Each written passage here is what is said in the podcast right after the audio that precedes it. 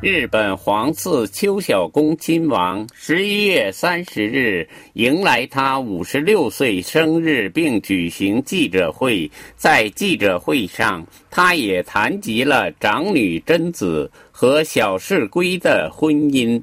邱小公夫妇的长女小氏贞子和丈夫小氏圭于十一月十四日上午八点十分左右离开了东京的家，启程前往美国纽约，开始了在美国的新生活。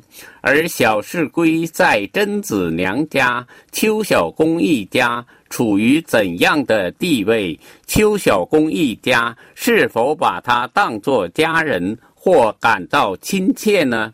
在小市龟在日本期间。他也作为邱小公的家庭成员，参加了贞子外祖父的葬礼。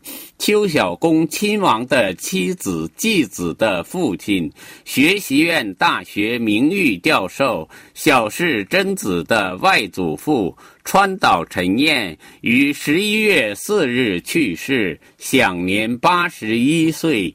根据死者的遗嘱。举行了家庭葬礼。十一月六日下午，小世圭和小世贞子参加了葬礼，而这就可以证明邱小公一家真的把小世圭当作家人看吗？邱小公亲王十一月三十日在生日记者会上谈及了长女贞子和小世圭的婚姻。在记者会见中，他对小世圭和小世家的不信任感似乎溢于言表。今年四月，小市圭发表了一份长达二十八页的文件，讲述了小市圭的母亲的债务问题。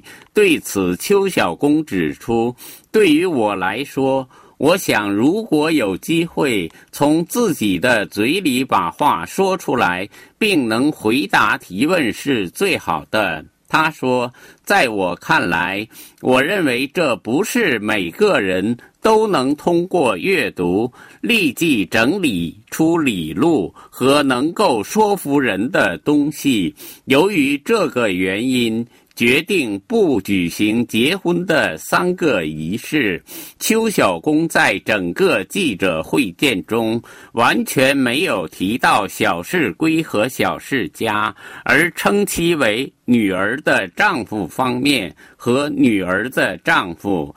当记者问：“那么，当您第一次见到小室圭时，您的印象怎么样？聊了些什么？”邱小公说。首先，在这里我不想谈论我见到他时说了些什么。谈到印象。我们的会面大约二十分钟，所以我没有什么特别的印象。我们进行了一次非常普通的交谈。